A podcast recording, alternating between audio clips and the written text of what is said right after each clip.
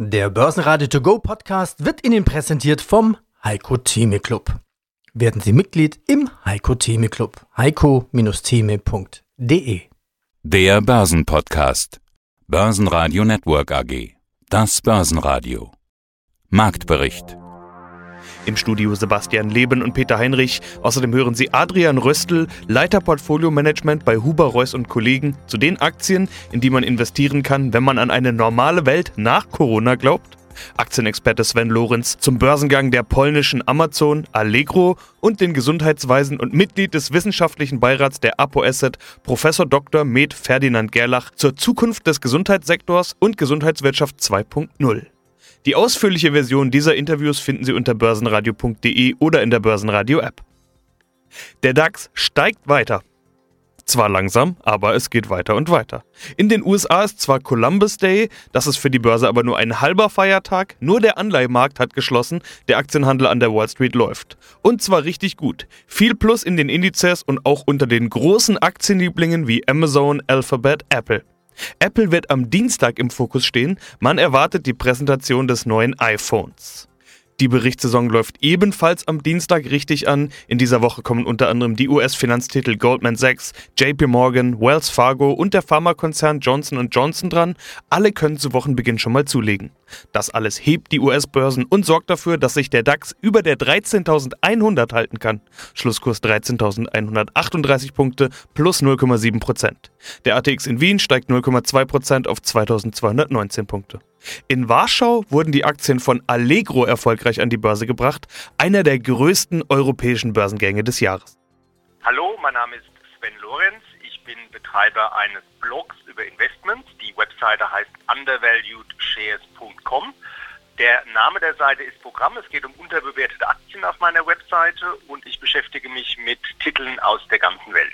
Wir hatten im Vorfeld der Reise ja schon mal über Polen gesprochen, warum dir das Land und die Unternehmen gut gefällt. Allein die Überschrift des letzten Interviews sagt schon viel aus. Unterschätzte Perlen in Polen. Deutsche wissen mehr über Thailand als über Polen. Hat sich deine Einschätzung also damit bestätigt? Wenn jetzt auch die Amerikaner kommen, dann hast du ja im Prinzip genau den richtigen Riecher gehabt. Ja, es kommen nicht nur irgendwelche Amerikaner, sondern es kommen jetzt so die interessantesten Amerikaner, die man eigentlich haben kann als Investoren, nämlich die aus dem Silicon Valley. Einer, der sich gerade sehr weit aus dem Fenster gelehnt hat, was die polnische Börse und den polnischen Kapitalmarkt anbelangt, ist Tim Draper.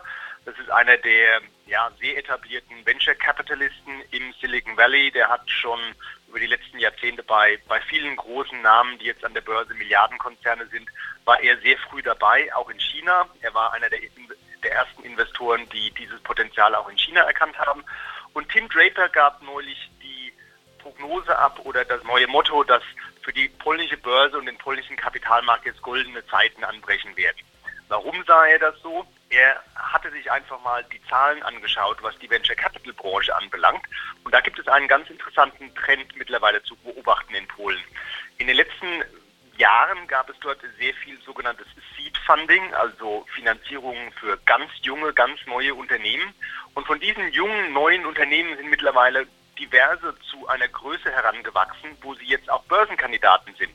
Und er sieht jetzt, dass einige der Venture Capital Fonds, die sehr früh in Polen investiert haben, sehr gute Exits machen werden, indem sie diese Unternehmen an die Börse führen. Und dann kommt auch einfach mittlerweile ein gewisses Momentum in den Markt, weil es eben jetzt schon relativ viele Erfolge gab, auch zum Beispiel unter den ganzen Spieleherstellern, von denen gibt es in Polen eine ganze Reihe, die sehr erfolgreich sind.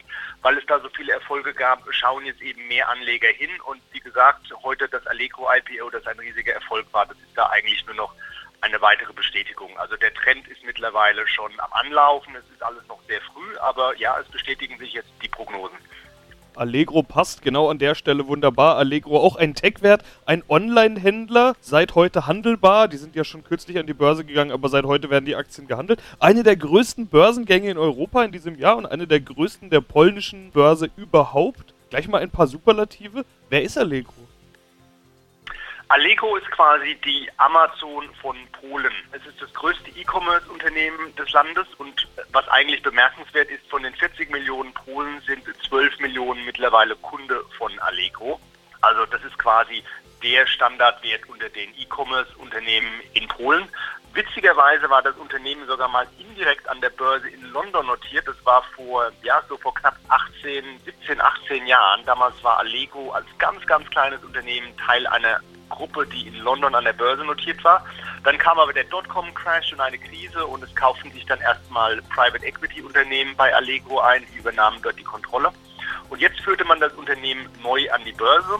Es sollte von Anfang an einer der größten Börsengänge werden, die, die jemals in Polen stattgefunden haben. Und es wurde jetzt der größte und wohl auch das kann man heute sagen, auch der erfolgreichste Börsengang in der polnischen Geschichte, denn die Aktie machte heute Morgen mit einem Plus von 51 Prozent auf. Das ist eine bemerkenswerte Zahl, denn die Zahl der Aktien, die man im Rahmen des IPOs ans Publikum platziert, die hatte man eh schon aufgestockt. Das heißt, das Angebot an Aktien wurde eigentlich vergrößert, was ja nicht unbedingt dem ersten Kurs dann hilft. Trotzdem mussten Anleger sich damit zufriedenstellen, dass sie nur ein Neuntel der Aktien, die sie zeichnen wollten, zugeteilt bekamen. Die Nachfrage war also neunmal größer als das Angebot. Und dann machte der Kurs jetzt eben mit einem Plus von 51 Prozent heute Morgen auf. Die Firma ist jetzt an der Börse mit ungefähr 15 Milliarden Euro bewertet, ist auch das größte Unternehmen an der polnischen Börse.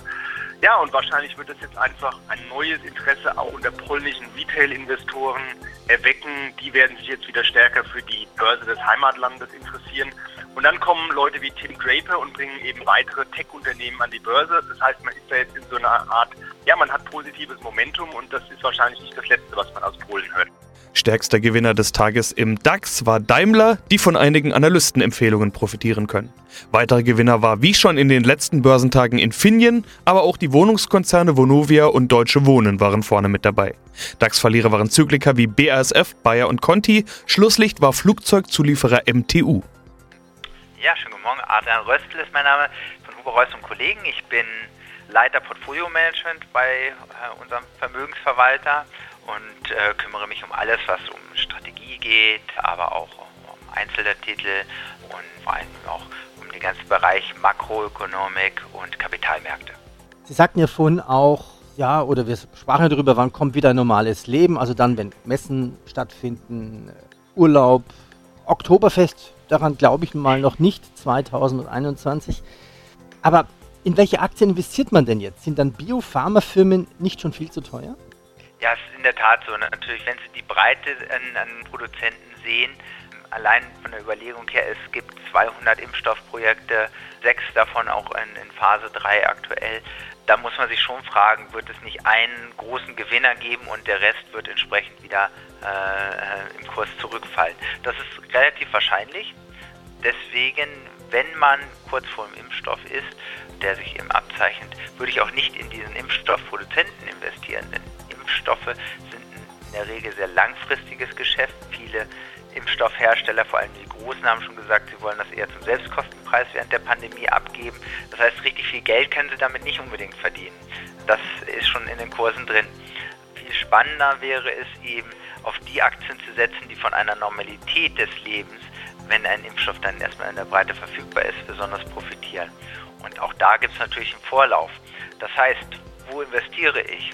In Tourismus, in äh, Fluggesellschaften, in all die Unternehmen, die gute Qualität haben, aber in dieser Pandemie besonders stark getroffen wurden.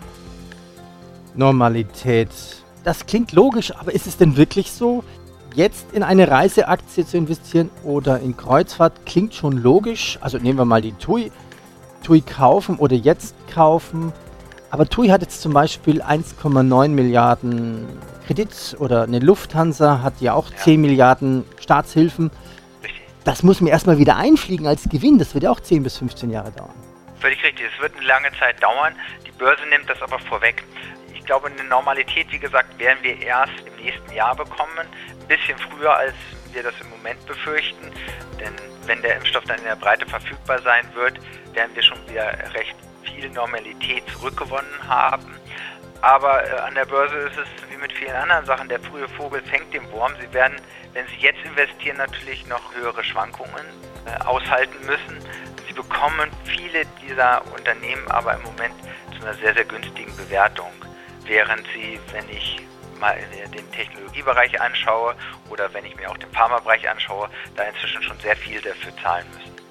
Ja, mein Name ist Professor Ferdinand Gerlach. Ich bin Direktor des Instituts für Allgemeinmedizin an der Goethe-Universität in Frankfurt am Main und darüber hinaus auch Vorsitzender des Sachverständigenrates zur Begutachtung der Entwicklung im Gesundheitswesen, der sogenannten Gesundheitsweisen. Und wir wollen über das Thema Gesundheitswirtschaft 2.0 sprechen. Gesundheit, Healthcare und was alles dazugehört, das ist im Jahr 2020 durch diese Corona-Pandemie so sehr im Fokus wie schon lange nicht mehr, vielleicht sogar so sehr im Fokus wie noch nie. Damit bekommt man solche Begriffe wie Gesundheitswirtschaft 2.0 auch mehr auf die Agenda, selbst wenn man themenfremd ist, würde ich mal sagen, spitzt man da die Ohren. Neudeutsche Begriffe wie E-Health, Telemedizin und Co. sind keine Fremdwörter mehr. Digitalisierung überall. Herr Professor Gerlach, was ist überhaupt gemeint mit Gesundheitswirtschaft 2.0? Ja, ich glaube, da gibt es verschiedene Interpretationen. Man kann aber sagen, es gibt einige, ich möchte es mal Megatrends nennen, die wir jetzt schon erkennen. Die Zukunft hat im Grunde schon begonnen und die Digitalisierung, die Sie eben erwähnt haben, gehört sicherlich dazu. Da sind wir ja in Deutschland eher hinten dran als vorneweg. Und Digitalisierung von sogenannten Variables, die man mit sich rumträgt, also Apple Watch, die zum Beispiel die Herzfrequenz misst, über digitale Gesundheitsanwendungen, also Apps, bis hin zur elektronischen Patientenakte, dem jetzt kommenden elektronischen Rezept, der Krankschreibung. Das Ganze dann auch verknüpft mit künstlicher Intelligenz. Das ist ein ganz eigenes Gebiet, in dem sich jetzt schon sehr viel tut und in der Zukunft noch sehr viel mehr bewegen wird. Und das ist eines von mehreren größeren Gebieten, in denen wir tiefgreifende Veränderungen beobachten. Aber die Zukunft hat bereits begonnen, haben Sie gesagt. Das ist kein ganz neues Thema mehr. Im Zuge meiner Recherche bin ich unter anderem auf einen Artikel im Tagesspiegel gestoßen.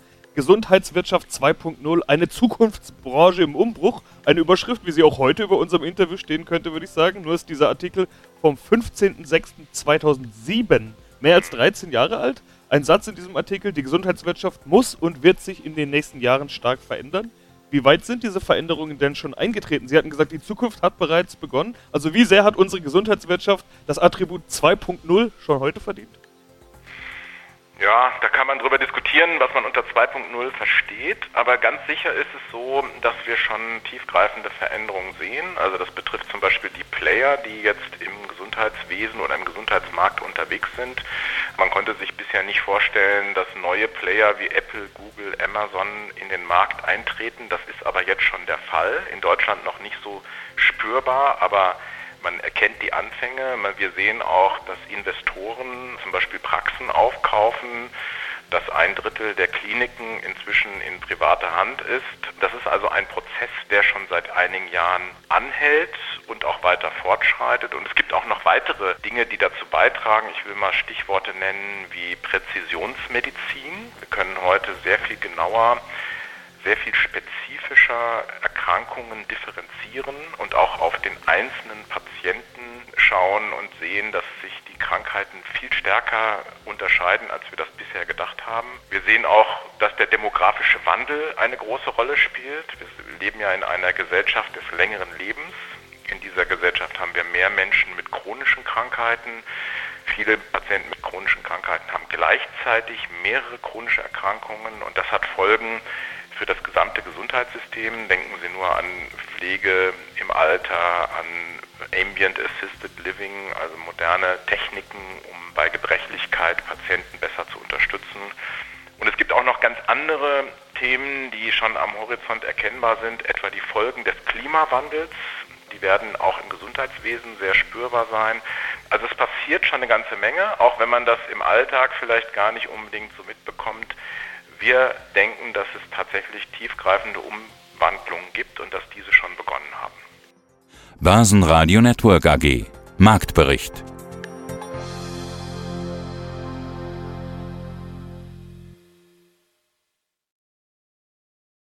Der Börsenradio To Go Podcast wurde Ihnen präsentiert vom Heiko Theme Club.